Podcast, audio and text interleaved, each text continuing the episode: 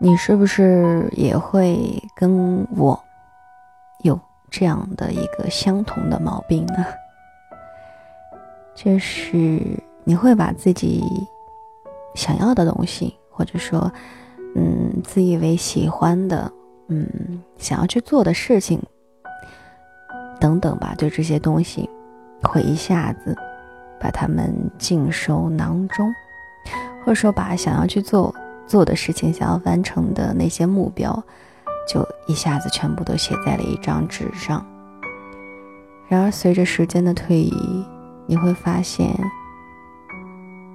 在这么长的一段时间里，你根本就没有好好的去触碰他们，没有去实现他们，没有做任何跟他们有关的事情。然而，当你在看到。白纸上你写下的那些目标，写下的那些你想要去做的事情，包括你打开抽屉看到你喜欢的那些东西陈列在那里的时候，你会觉得心里是有那种满足感的，是有安全感的。可能我的表达不是很对啊，嗯，但是我发现我就是有这样一个毛病。嗯，我的手机里面有。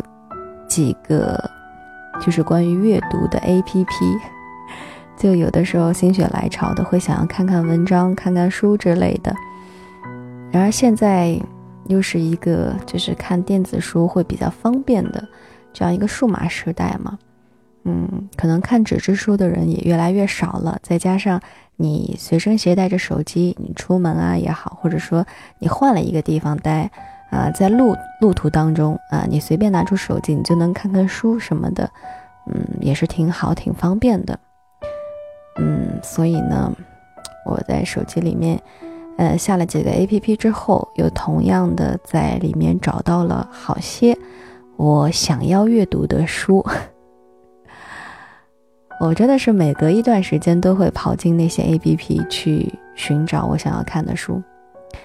一般都是看一个书名吧，觉得嗯，这个书名我喜欢，或者看一看很多看过的人的评论，对这本书的评价如何。要是挺好的话呢，我也会把它收在书架上。久而久之呢，当我打开 APP 的时候，我发现自己的那个 APP 里的那个书架上啊，被我下载下来的书有一大堆。但是呢，每一本我看过的却很，看过的那个量啊，却是很少很少。我看我每一本书，它底下有那个阅读量的，都是百分之七、百分之八。因为我通常不会很专一的盯着一本书看，从头看到尾，而且我好像也没有那种耐心，或者说我不喜欢同时看，嗯。因为每一种书有属于它自己的风格，它是属于它自己的味道。嗯，我不喜欢看同样的风格的那种文章啊，那种书一下子看很多，所以我都跳着看。久而久之，我发现有很多书是我没有读过的，或者说是只读了百分之七、百分之八，甚至有的时候百分之一，就读了就放在那就不读了。等到我下次再去再去进入这个 A P P 的时候，哎，我又去寻找一些新的书了。就是这样，我不知道这个算不算是喜新厌旧，应该不算吧？我觉得这是一种病，得治。就当我们手头上，嗯，当我们眼前有那些好的东西陈列在你面前的时候，我们不去好好的欣赏，不去好好的琢磨它，不去好好的物尽其用，反而就想着啊，吃着碗里的，看着锅里的吧，有一点点那样的感觉。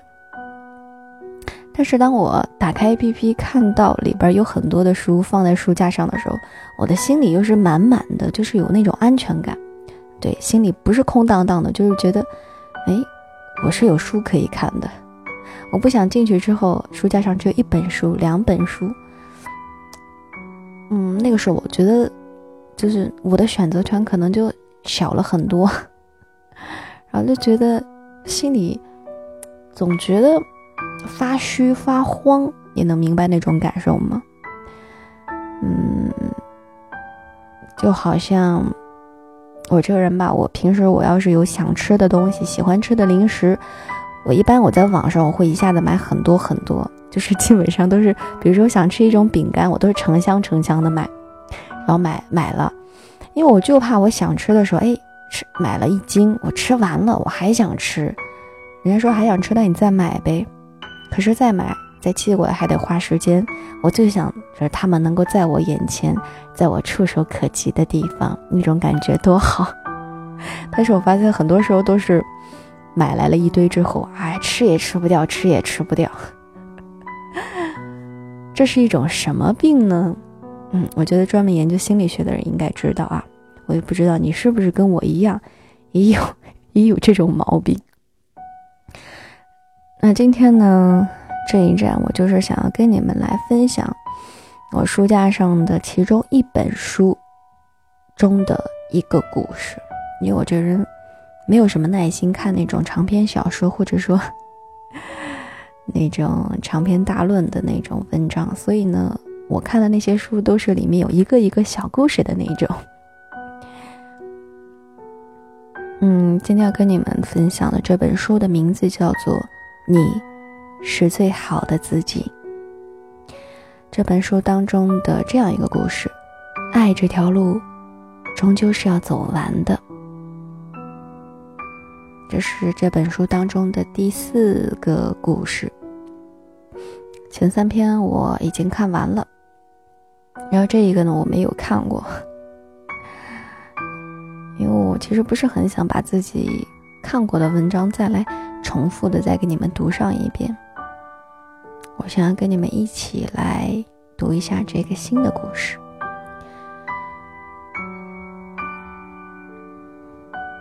爱。是条长路，不论途中多少人并肩，多少人离开，都始终要走向终点。失恋给你的不是一场灾难，而是一个中途停下的时间，让你好好思考，到底该如何走完它。我们拥抱和推搡，我们亲吻和冷眼。我们同时拥有一个世界，和失去一个世界。他日相逢，用沉默还给沉默，然后在缱绻不尽的爱里，勇敢生活。我的天哪！我要接一个电话。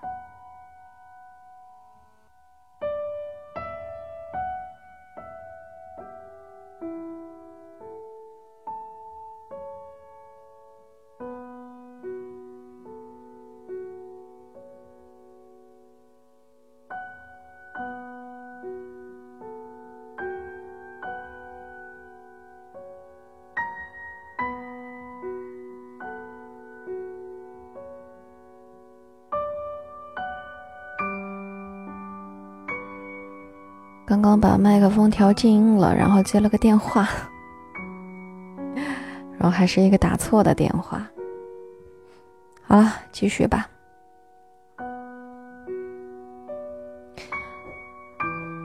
啊，等一下，我我开一下门。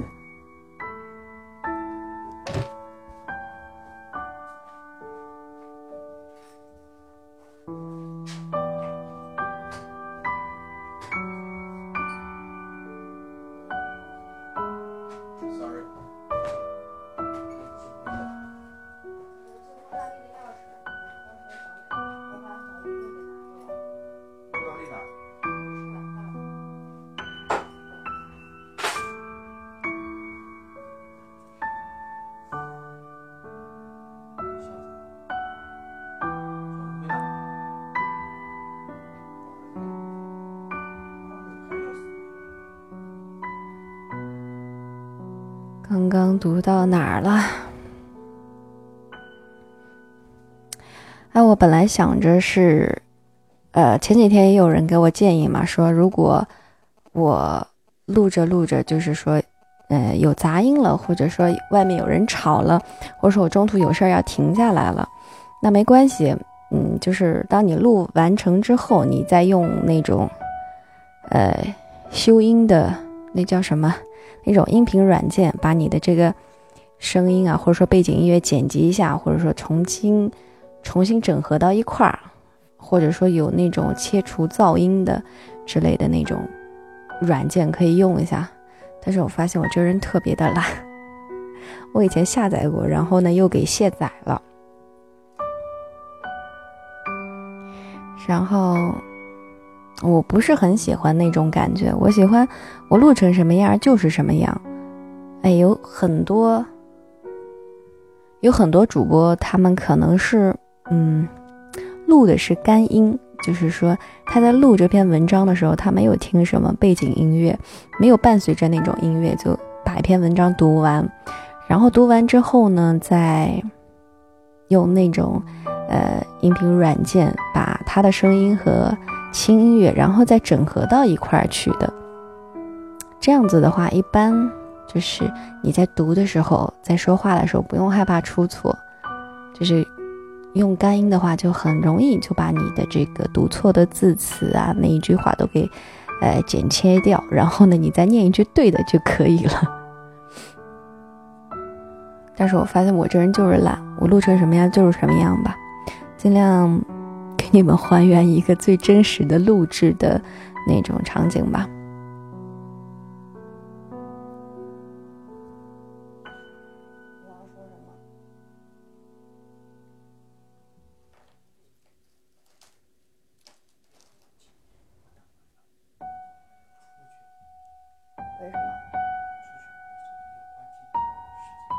为什么？去干嘛？哦，知道了，知道了，知道了，知道了，知道了，知道了，你去吧。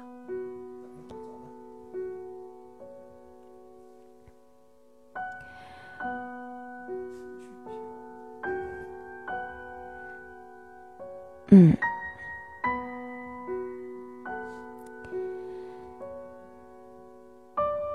不知道你身边会不会有这样的一个姑娘，她说话爽朗，办事利落，一条路从不拐弯，好像没有什么会把她打败。姑且就叫她霸道小姐吧。可是霸道小姐也会在爱情这条路上，悄悄地拐一个弯儿。她说，很多事情只有到了尽头，才能看见转角。霸道小姐的事迹，简单的笔墨描写不完。总结下来，就是一个表面乖乖女，实则背后藏了一段顶撞老师、逃课打工、刺青的光荣成长史。父母在她很小的时候就离异了，她在大大专毕业之前一直跟着母亲，但是母亲生性好玩，对霸道小姐说过为数不多的话中。我在打麻将，你自己弄吃的吧。这样的一句话，占了很大的比例。说也奇怪，霸道小姐在学生时代都没有谈过恋爱，倒是在找了个正经工作之后，认识了她的第一个男友。她男友是个文艺青年，随手就能够编出让小妹妹们视作人生座右铭的一百四十字微博。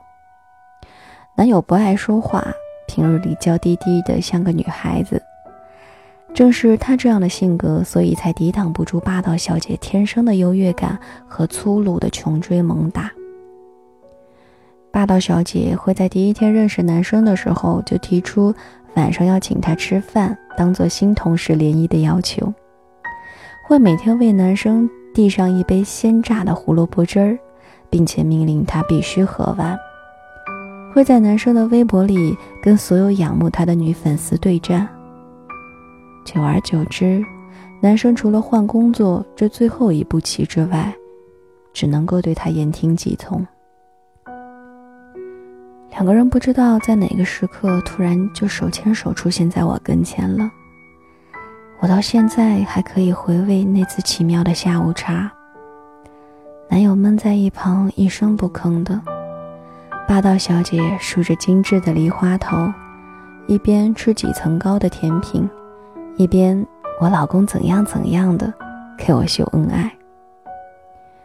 我知道他是真的爱她，从大方这一点就能够看出来。他每个月那点微薄的工资，以往都是花在自己身上的，而现在他经常在淘宝上给她买鞋、买衬衣，连去一趟他租的小屋，他都非常慷慨的买了一大袋的水果和饮料。要知道，以往他都只是压榨我。他们的办公桌中间只隔了一块挡板。所以，只要侧一下身子就能够看见对方，轻轻地说一句话，对方也能够听见。但是他们还是乐此不疲地保持每日刷新几十页的 QQ 聊天记录。从今天同事的穿着到中午晚上吃什么，霸道小姐对他事无巨细，连他今天左肩上留了一夜喧嚣过后的吻痕，都了如指掌。我很佩服他们之间有那么多话要说。他总是煞有介事地强调，一生中两个人说话的字数是有限制的，一定要在他们分开之前把它们用完。我一度以为，他们这样的一文一武、一动一静的搭配，应该会成就一段旷日持久的佳话。但是后来男生出轨了，他在微博上遇见一个跟他同样腔调的女生，长头发，眼睛看人的时候透着光。两个人经常相约去南锣鼓巷的小剧场看话剧。微博上相互艾特的话题，外人永远都看不懂，直到连微博上的粉丝都以为他们在一起的时候。霸道小姐这才彻底生了气，把男友关在门外，不准他进来。男生安静很久，霸道小姐靠在门上听外面的动静。在她准备扭开把手时，男生大喊了一句：“我跟他在一起了。”直到这一段恋情结束，霸道小姐都没在我面前哭过。她总是这样。分子巨，分子，分分子巨大的伤害都渗不进他的肉身。太阳存在多久，他就阳光多久，好似永远快乐一般，连最起码跟恋人分手后的反应都没有。我想，霸道小姐对他的爱，可能还不够重。有一次，我们喝醉了，从 KTV 里出来，街上清冷的，看不见一辆出租车。我陪着他蹲在路边，他好像喝多了，很难受的捂着肚子。看见地上的水渍，我以为他哭了，结果他支支吾吾的凶我一句：“这是老娘的口水。”说完，他就吐了。他倚着我说：“以前每个清晨醒来，他都会告诉我一大堆梦里和我在一起的事情。我那时很泄气，因为一直都梦不到他。后来他离开了，我才知道，原来一个人会梦到另外一个人，是因为心底觉得离那个人好远好远。那个时候。”他躺在我身边，就是这样觉得的吧。而现在，我终于开始每天都梦见他了。他爱的霸道小姐就是这种人，是生活中的女王。她不允许一点负能量，她的积极和倔强很快可以让人臣服。并且心甘情愿地对他好，以至于对方自己都不确定究竟是喜欢他，还是喜欢跟他在一起时阳光满满的自己。那晚我送他回到家，很清楚的看到他急于想要关上门的慌张样子，因为眼眶已经装不下泪了。就算我到了楼下。似乎也能够听到从十几层高的地方传来的若有若无的哭泣声。在这之后的许多天，我都没有见到霸道小姐。去她公司问是谁，去他公司问也是谁都不知道。你说话能轻一点吗？谢谢你。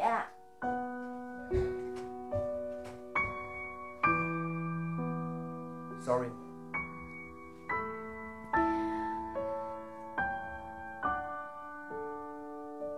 读到哪儿了？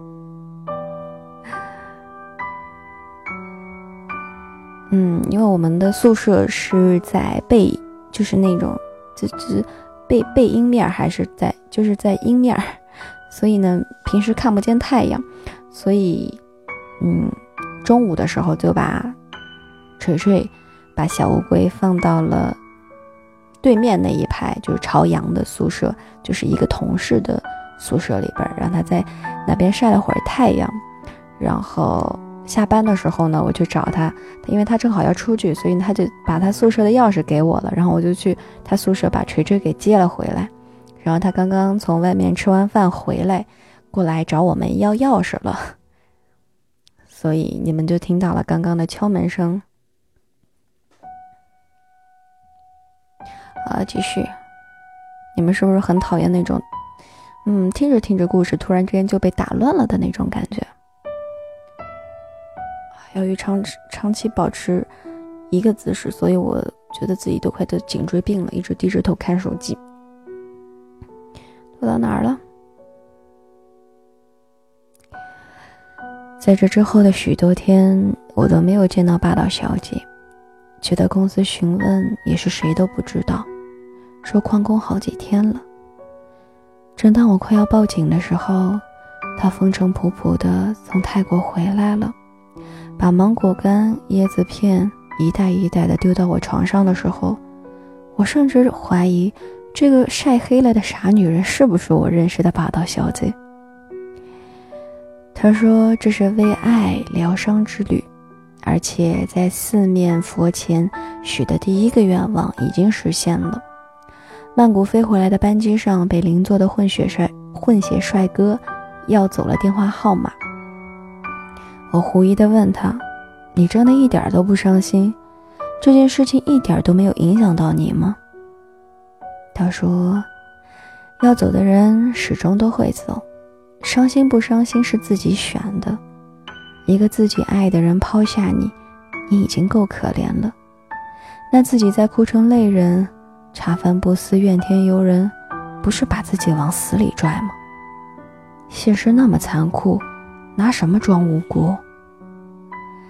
我从小就是在失去和得到中长大的，每一次失去我都没有抱怨过，而每一次得到，我相信里面有我失去的一部分，因为质量始终是守恒的。前段时间我们喝下午茶。看着面前几层高的甜品，又想起了这事儿。我调侃他，他当时说跟别人在一起的时候，难道你就没有问为什么吗？他说，他跟我在一起的时候，应该也不知道原因吧。那他不爱我了，也可以是没有原因的。我不想要听到他的理由，那不过是说服他自己的借口罢了。爱是条长路，不论途中多少人并肩，多少人离开，都始终要走向终点。失恋给你的不是一场灾难，而是一个中途停下的时间，让你好好的思考，到底该如何走完它。我们拥抱和推搡，我们亲吻和冷眼，我们同时拥有一个世界。和失去一个世界，他日相逢，用沉默还给沉默，然后在缱绻不尽的爱里勇敢生活。一路幸福，霸道小姐。总有一个人愿意陪你走到世界尽头。这个故事呢，读到这里就结束了。如果你们喜欢的话，下一站，或者说下下站，或者说以后的哪一站，再继续跟你们分享这样的嗯短篇故事。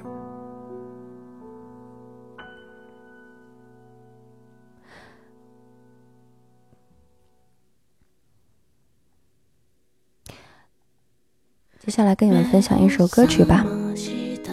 我发现，嗯，我分享一些比较大众的中文歌曲，可能就是会什么什么涉及到版权问题，然后就会被下架。那我想，哎，那我放一些是不是外语歌曲总可以了吧？所以呢，我找到了这样的一首听上去还不错的日语歌曲，嗯，听着感觉挺安静的。我比较喜欢那种听上去安安静静的歌曲。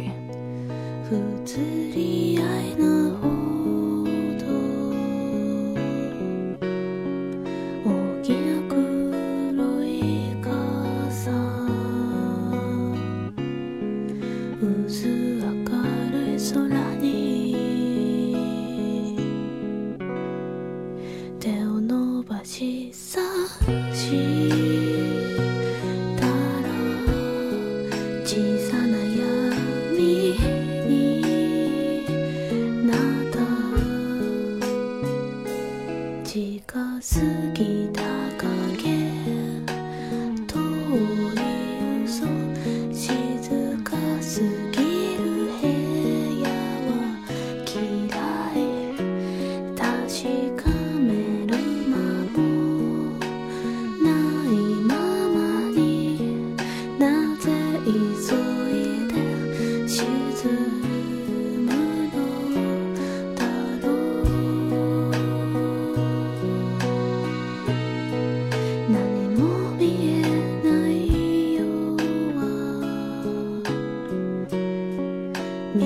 が降りや